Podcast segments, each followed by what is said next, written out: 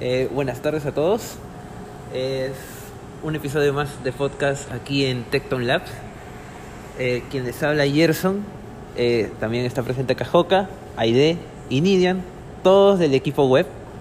Y bueno, hablaremos de un tema muy interesante que son los deadlines. En esta oportunidad comenzará mi compañera Nidian, que sabe mucho más del tema de deadline. Y bueno, empecemos. Ya, bueno, hoy vamos a estar hablando de los deadlines.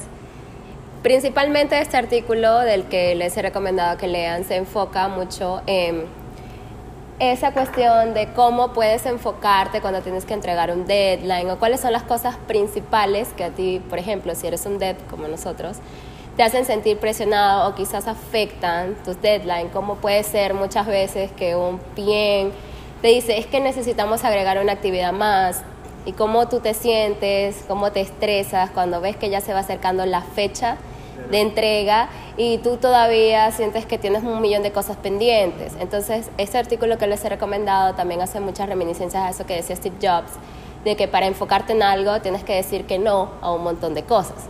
Y ese montón de cosas quizás hagan que otras personas sientan que no tienes compromiso con lo que estás haciendo o como que todavía tienen tiempo y no necesariamente sea así.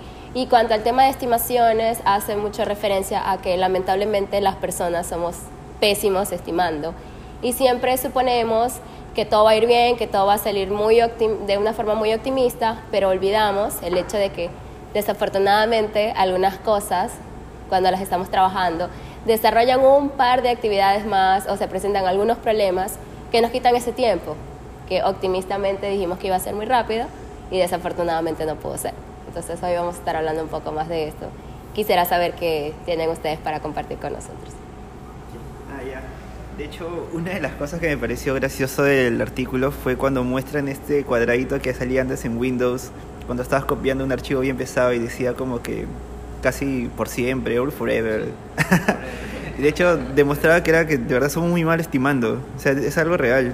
Incluso en temas de, de hablan de tratar de estimar no por horas, sino tratar de estimar por esfuerzo. Incluso así es medio complicado porque tratamos de mapear nuestro esfuerzo con horas. Entonces, de hecho, parte de deadline es tratar de estimar cuánto puedes hacer en ese tiempo. Y entonces yo creo que es algo bien complicado y es algo que podríamos tratar de abordar en esta primera parte del podcast.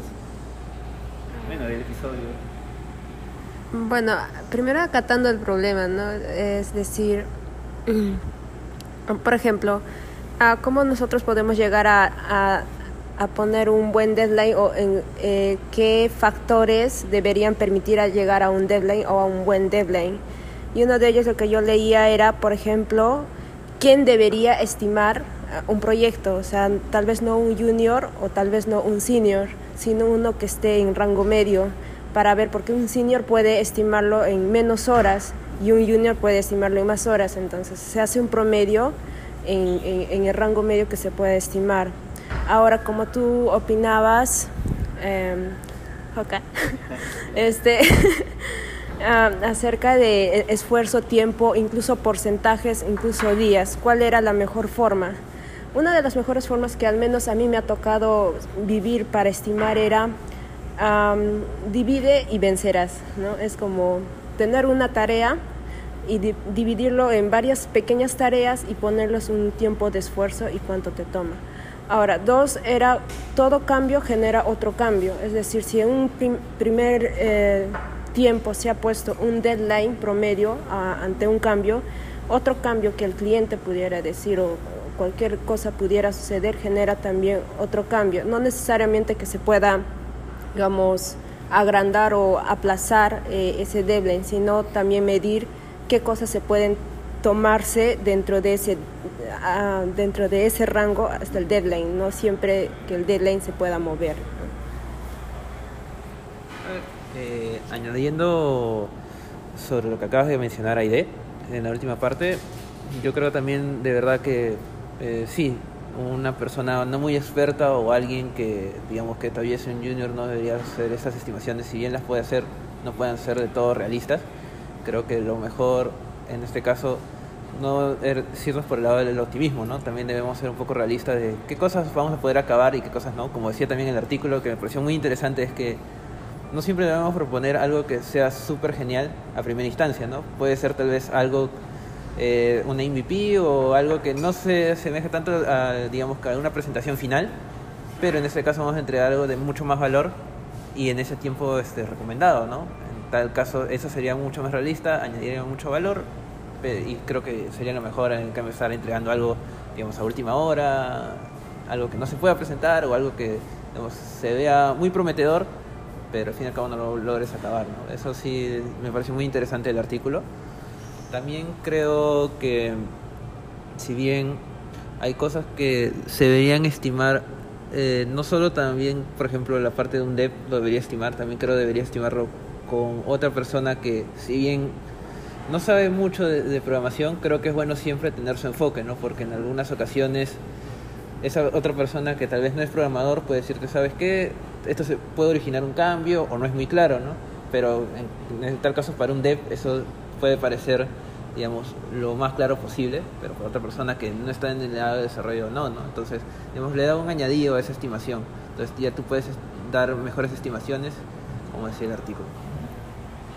Y claro, también hay un punto que para mí es crucial y es que al momento que estimes algo, tampoco te puedes sentir presionado por el tiempo, porque muchas veces, ya sea tu PM o tu jefe o quien sea, quiere que tú desafortunadamente des los tiempos más cortos porque los clientes no entienden de todo este tiempo como que necesitan más, sino tiempos muy cortos.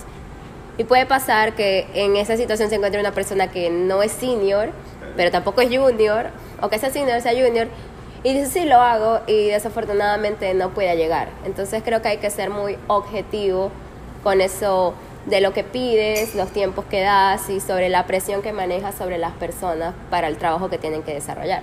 Porque al final la estimación, si queda mal, tú igual vas a tener que asumir esa responsabilidad. Entonces creo que es una cuestión de ser bastante objetivo, ser claro y tener bien delimitadas las cosas que queremos desarrollar. Porque muchas veces tú estimas algo, vamos a construir una cosa y a medio camino surgen, vamos a agregarle un millón de cosas más. Y, ese, y el quitarle tiempo a las cosas en las que te ibas a enfocar de verdad hace que quizás este feature sea increíble, pero el resto de cosas que tenías que hacer no, porque le restaste el tiempo que ya le habías dado. Entonces es como que hay que hacer un balance entre todo eso y saber decir cuándo sí, cuándo no, o cuando quizás sí, pero más adelante. Porque también pasa mucho que una mala estimación produce un, mal deadline y es cuando vienen ya cuando la gente empieza a retrasar los deadlines.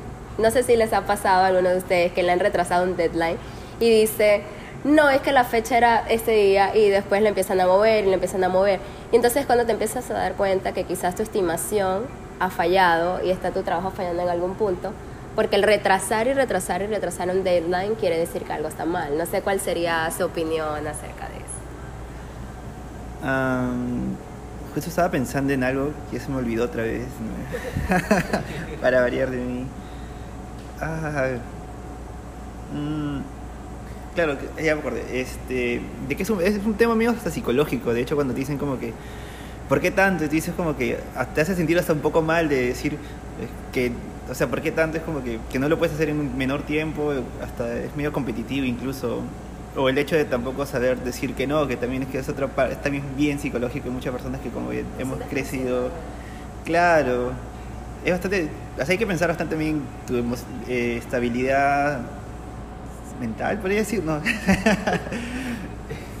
psicológica, por así decirlo, que, que hay que ser bien fuerte con su estabilidad emocional también para decir como que no, no puede ser o no va a llegar. Y otro tema que quería mencionar es que, por ejemplo, yo estaba leyendo un, libro de un brother que se llama Jason Fried, que es uno de los fundadores de Basecamp, que se llama Shape Up, y justo él habla de cómo él formó, e hizo, creó Basecamp en seis semanas.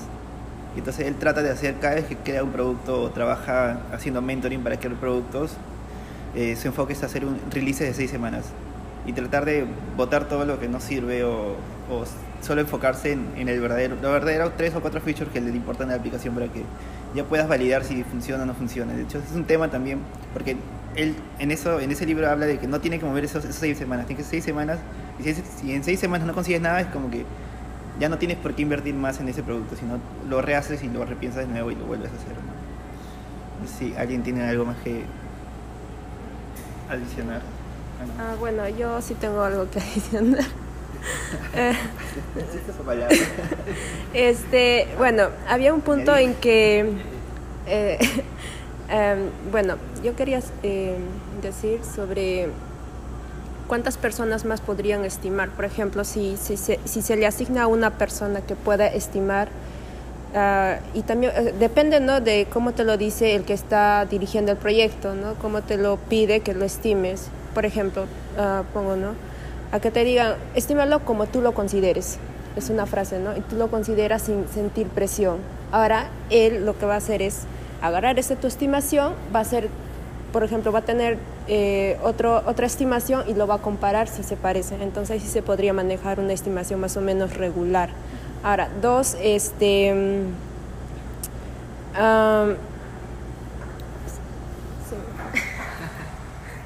Bueno, eso sí es ah, bastante importante que otra persona pueda chequear tu estimación y pueda valorar las cosas, pero siempre y cuando no sea en un ambiente de crítica. Porque muchas veces los de muy experimentados tienen un junior que está haciendo su que podría hacer su primera estimación, su segunda, tercera, y le dice, ¿por qué estás poniendo ese tiempo? ¿Por qué haces esto así? ¿Por qué esto? ¿Por qué esto? También creo que la forma en cómo vendemos las cosas, cómo le decimos las cosas a las personas, genera una reacción. Al final todo es emocional y psicológico, cómo lo percibes. Y creo que también eso te da seguridad, como tú te sientes como las personas reaccionan ante tu trabajo, como las ideas que propones. Por ejemplo, si tú haces una estimación, pero todos te dicen que tu estimación está desproporcionada y es tu primera estimación, tú no vas a querer volver a estimar. A la próxima vez que te quieran, que estés en ese compromiso, vas a querer satisfacer quizás todo lo, lo que las otras personas están esperando. Y, y puede que tú presentes algo que no es realista, pero todos van a quedar felices. Porque al final, no sé si les pasa, los piden quedan muy felices y las gentes quedan muy felices cuando la estimación es lo más corta posible. Pero no siempre eso es súper realista. Entonces es como que una cosa que hay que tratar de ser bastante objetivo con todo. Quizás pedir ayuda o no, pero manejar esos temas, manejar esa presión, porque al final creo que tanto el deadline como la estimación te generan una presión. Por ejemplo, yo tenía acá algunas anotaciones y era que para ustedes si existía alguna diferencia entre que te dieran esa libertad de poder decir realmente cuánto piensas que puede hacer, tardarse o demorarse hacer algo, o que da igual si te presionan o no para que entregues o pongas unos tiempos más cortos. O sea, no sé si en ustedes influye ese juego de, de dime o yo te digo cuando es, o, o si no los afecta, es esa presión entre que, ok, llegó nuestro deadline, llegamos. O sea, no los presiona, no los afecta.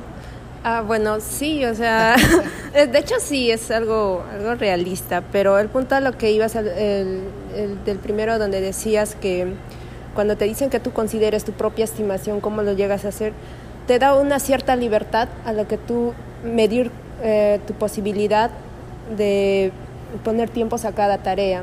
Dos, deberían, por ejemplo, en una primera versión, en una primera vez o segunda vez, acompañarte cómo se hace una estimación. ¿no? Por ejemplo, si tú te mandan de una vez a hacer una estimación, no tienes ni idea y tampoco no puedes poner, digamos, qué consideraciones. Por ejemplo, nosotros eh, se, se maneja un, un documento de estimaciones, hay un margen de error, tanto menor, tanto mayor, que se pueda tomar, y dos, con, eh, el tiempo también considerando que, ¿no? Ciertas consideraciones que tú ya, no sé, por ejemplo, si eres front, ya puedes considerar que las APIs ya estén armadas o que esas cosas ya estén alineadas, y si es back, también van a tomar sus propias consideraciones. Ah, tú tomas esa cierta seguridad y a la vez aprendes. Y cuando te dicen, oye, llegamos al deadline, eh, es ese punto de la cultura Agile, cuando haces en los dailies, hay que ser claros y concisos, creo, dar este, por qué te estás, o qué, qué- cuáles son los stoppers que te están faltando, por qué estás haciendo eso, y hay que ser directos. A veces eh, en un inicio no somos tan sinceros, pero creo que el, el éxito del proyecto depende de cuán sincero seas y por qué estás haciendo. Y, y el líder del proyecto es el que debería acompañar si hay juniors dentro del proyecto a- y también manejar el tema de integración de equipo. No sé tampoco si les ha pasado este tema de que están a la mitad de su deadline, sea de una semana, dos, y les dicen, necesitamos un nuevo feature. No sé si les ha pasado. Eh, Pero cuando les ha pasado, si es que les ha pasado, que muy seguro que sí, ¿cómo reaccionan ustedes? O sea, ¿cuál es tu primera idea? Gerson, ¿cuál es tu primera idea cuando te dicen a mitad de semana o a mitad de deadline? Tenemos que desarrollar, un nuevo feature. ¿Qué opinas tú? Antes de que te digan sí lo vamos a hacer. ¿Qué opinas tú? ¿Lo podemos Yo, hacer? sí o sí, lo que primero veo es cómo estoy con mis tareas actuales, que son las de prioridad. Obviamente, si veo que estoy así con la soga al cuello, o estoy, digamos que súper atareado haciendo unas cosas, como que lo pienso dos veces y digo, tú dime cuál es prioridad, ¿no? Tal vez sea prioridad ese que va a salir y yo no hago lo otro, lo dejo en stand-by.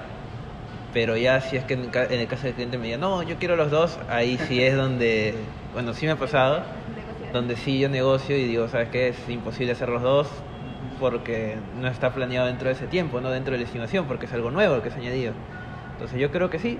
Primero, más que todo, evaluar. En caso no tuviera ninguna tarea o no, no fuera tan prioritario, que casi no pasa nunca, sí, este, sí diría, lo evaluaría, porque también me ha ocurrido en algunas ocasiones que sí, tengo que evaluar y decir, pucha, ¿sabes que esta tarea va a tomar tanto tiempo? O es algo simple, normal, no, no hay ningún problema. En otras cosas sí puede ser algo muy complicado que cuesta investigar, o en otras ocasiones, sí, esto que le ha pasado a otros compañeros, es que no solo es complicado, sino también que eso involucra que toda la lógica que tenías antes puede cambiar, ¿no? Y no es porque, ¿cómo se llama? Calculaste mal o dijiste, ¿sabes qué? Yo pensé en este caso, no. A veces, en algunas ocasiones, eso como es una tarea añadida, ya inclusive escapa del scope que habías visto en un inicio, ¿no? Entonces ya no digo que sea un problema del cliente, no, digo que tal vez pueda ser un requerimiento que no se tomó en cuenta en un inicio, entonces eso sí puede afectar bastante, ¿no? Ya ahí creo que se ve afectado todo el tema de deadline, el tema de cómo, cómo es que plantearon eso al inicio, porque de que pasa, pasa, creo, ¿no? ha pasado en todos los lugares y la cosa es tener unas medidas para resolver eso. ¿no? No sé ¿Y tú qué tal? ¿Cómo te sientes en medio de un, de un deadline y te dicen, pues hay que agregar un feature nuevo? ¿Te incomodas? Nada, ¿Lo ya sé. relajado?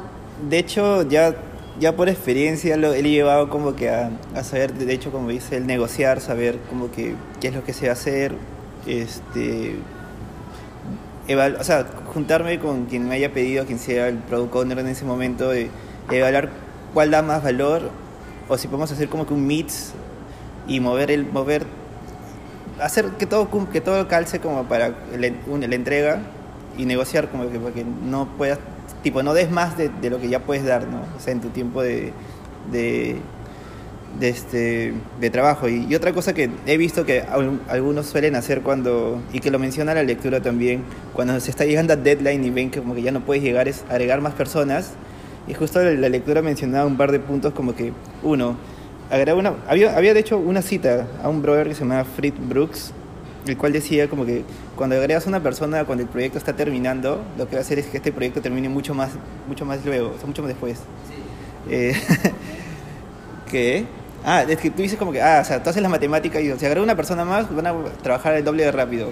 Pero no, no consideras algunas cosas que en la lectura mencionaba, como por ejemplo la comunicación. Agregar una persona, hay que hacerle training, de, por ejemplo, cómo es el proyecto y que así tenga toda la documentación. Igual tiene que demandar tiempo en saber con, quién hablar, dónde está la documentación. Puede ser bastante. Sí, y al principio puede ser bastante desgastante incluso saber con quién comunicarte para obtener la respuesta rápida, que alguien con que ya está en el proyecto con bastante tiempo ya puede saber con quién comunicarse o cualquier cosa suceda, quién es la persona que puede ayudar con esa solución.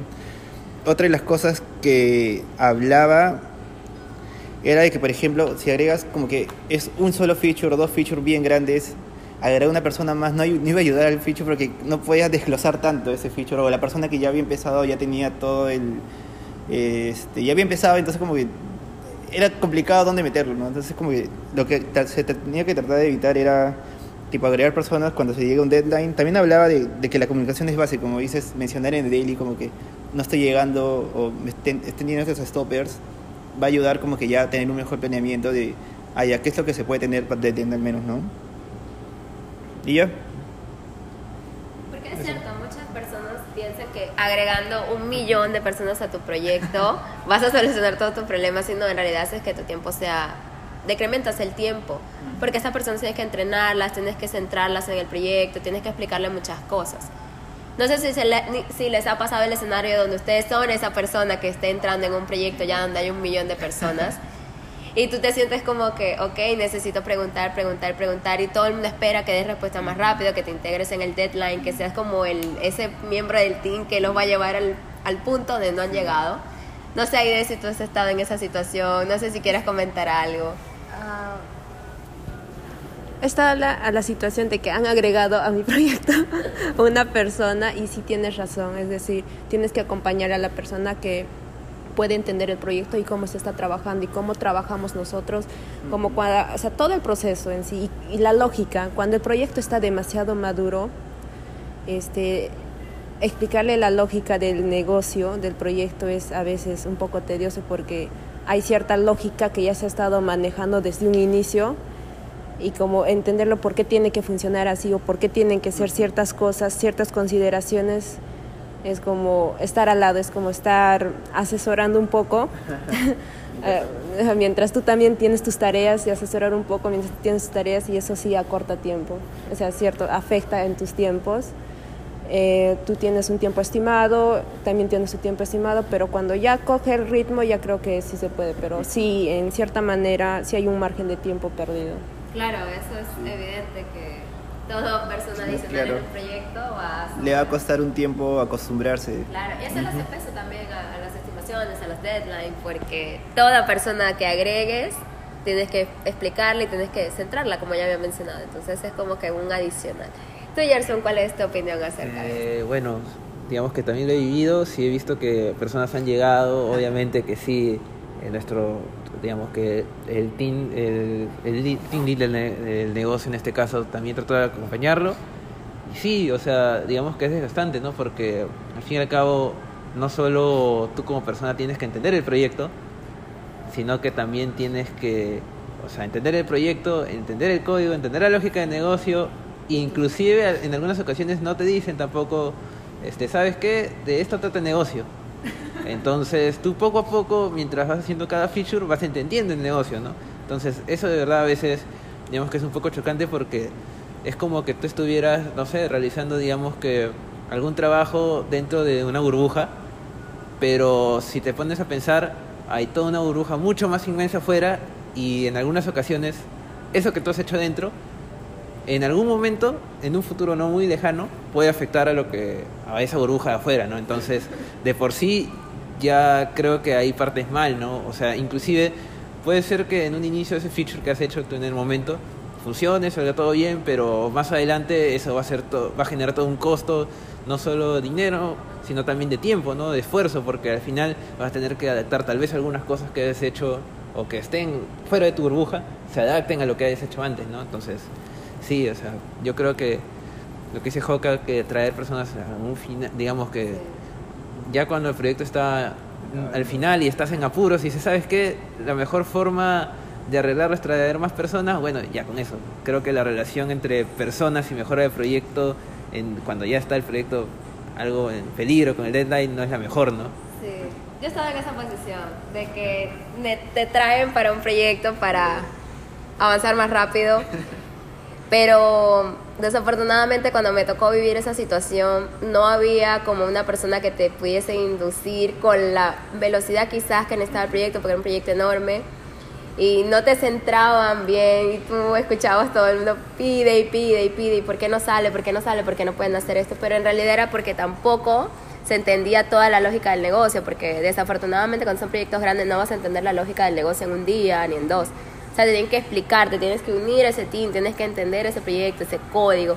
Tienes que entender también, aunque las personas no lo consideran, cómo relacionarte con tu product owner, con el PM que tienes. Porque hay gente que es muy chévere, que hace clic, tienes un PM que es increíble, que te da todos los detalles que necesitas para tú hacer tu trabajo y tú te sientes que, pucha, puedo lograr lo que yo quiera. Pero hay casos donde no pasa esto mismo y es como un doble desafío porque te tienes que adaptar al proyecto, tienes que adaptarte a estas personas, quizás tienes que ser más insistente con cosas que tú no consideras relevantes, o sea, como que, oye, tengo que llamar y tengo que escribir a esta persona para estar bien enterado de lo que tengo que hacer. Entonces como que ahí hay un juego entre el proyecto, me tengo que, me tengo que adaptar a la estimación, me tengo que adaptar al deadline, me tengo que adaptar a las personas y aparte tengo que decir no, sí a todas las cosas que yo vea y, y cómo me van a ver si digo que no a esa tarea porque pienso que esta no la voy a poder hacer. Entonces es como un juego bien complejo. Sí, de hecho, o sea, no nada que comentar acerca de esto. Este, pero claro, que el tema del deadline llega a ser, incluso desde cómo mapeas el proyecto, o sea, como me decías tal vez este libro que les había comentado, de hecho, tener un, un proyecto más pequeño incluso te ayuda a manejar mejor esos tiempos porque ya no tienes tanto margen de error, ¿no? Si tienes un proyecto de acá de dos años, esos dos años se puede volver tres años. Si es un proyecto de dos semanas, un poco difícil que se mueva un mes o dos meses, ¿no? Porque no estás manejando tantos riesgos. Entonces creo que también es el tema de cómo planeas tus releases y cómo vas aterrizando el producto en sí. No sé si alguien más tenga algo que votar. No sé, también creo que la experiencia, ¿no? Te va permitiendo, tus años de trabajo te van como que permitiendo manejar mejor estas situaciones.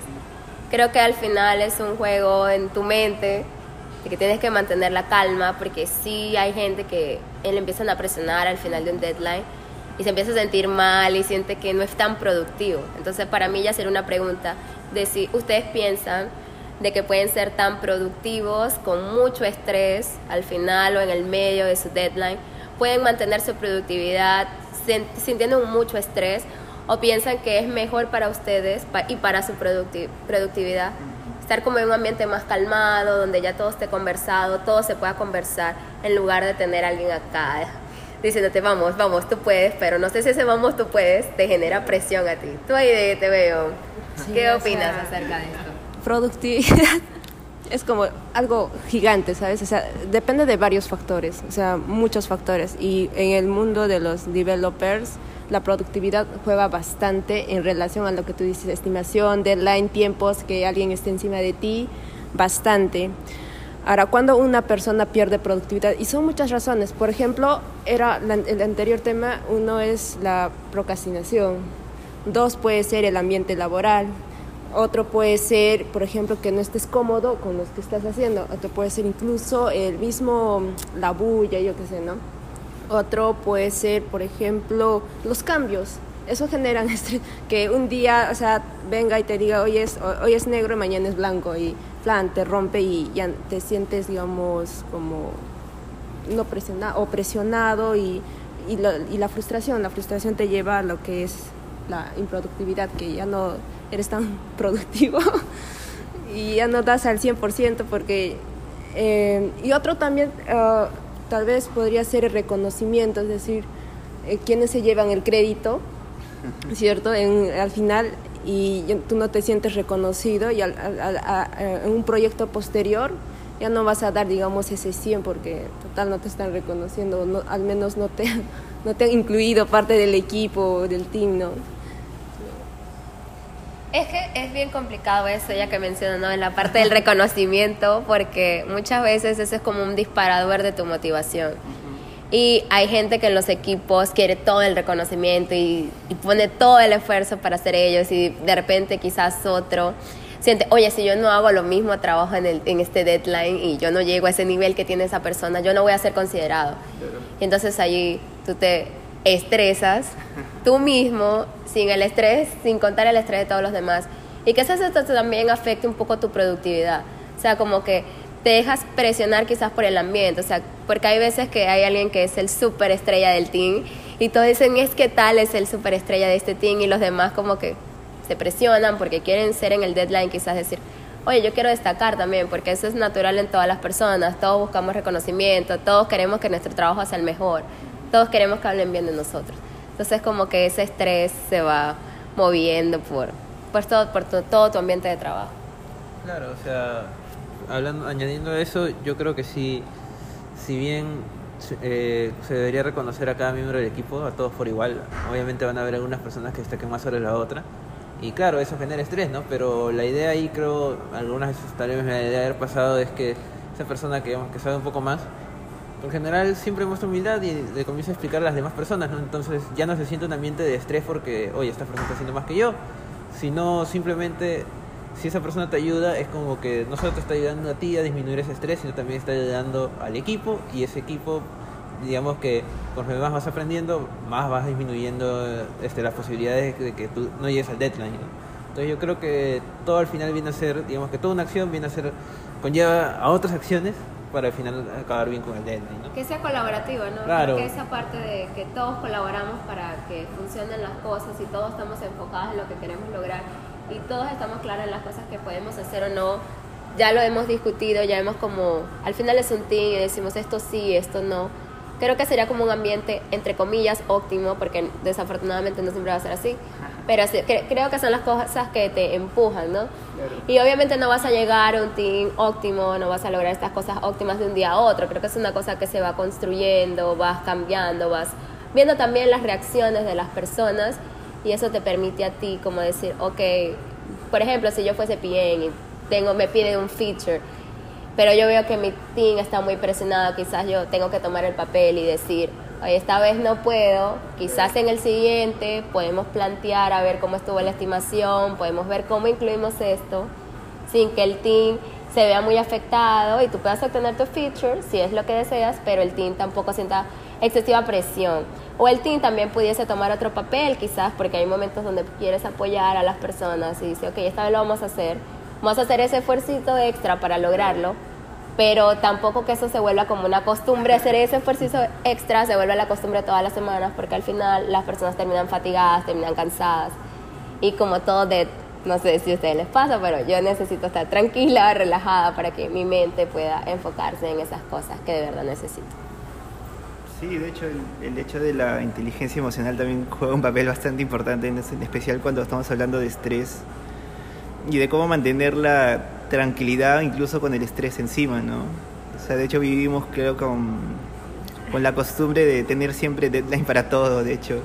Incluso del proyecto, tienes el deadline del sprint, tienes el deadline, tu propio deadline interno para una tarea que dijiste, vas, me va a durar tres horas y vas a las tres horas y media y no terminas.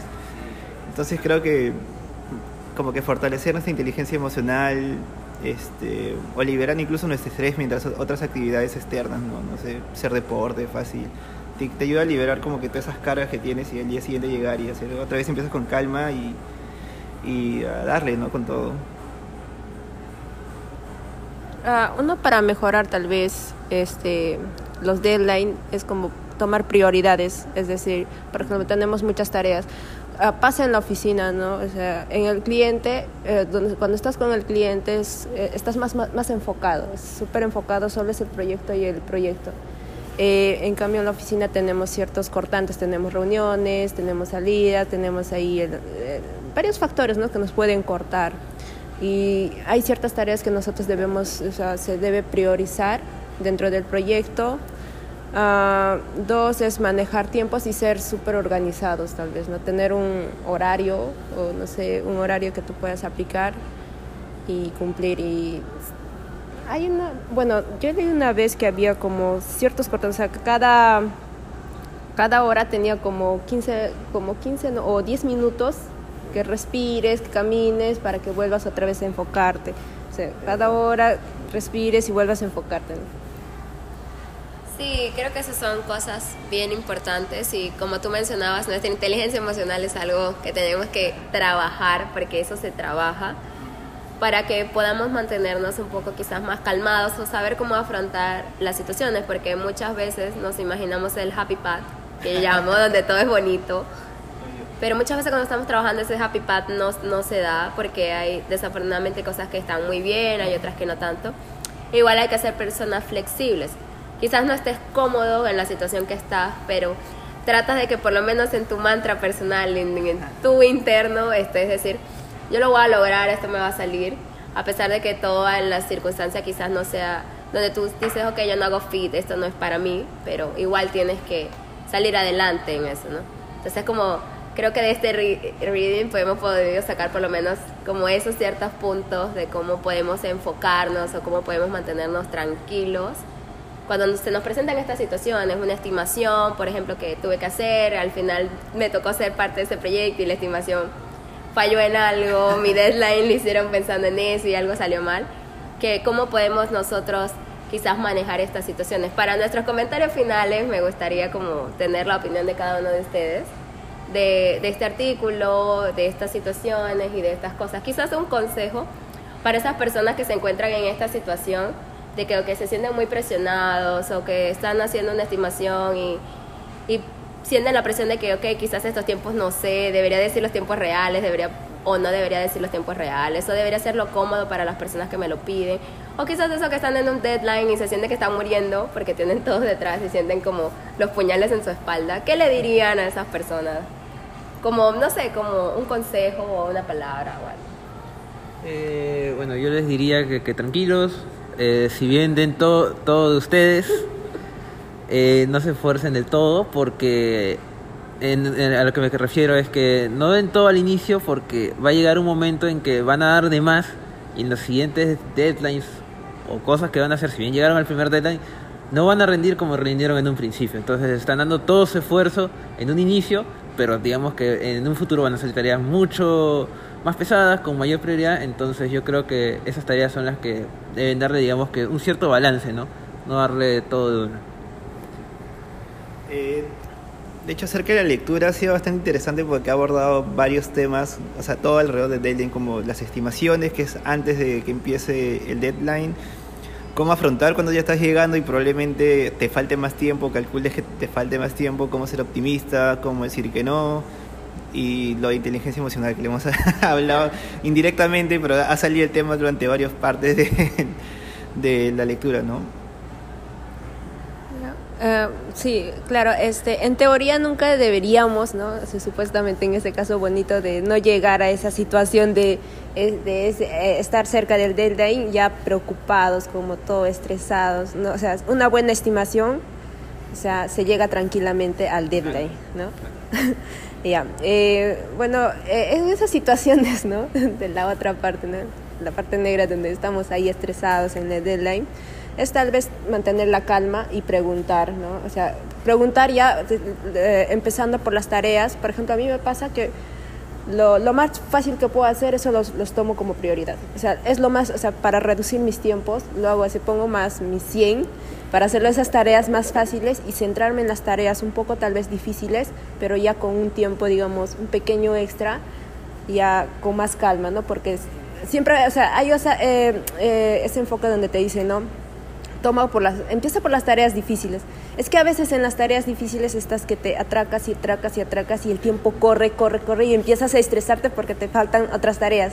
Entonces atacar por, lo, por, lo- por el lado más fácil y luego centrarte y acortar tiempos y incluso puede ser más productivo.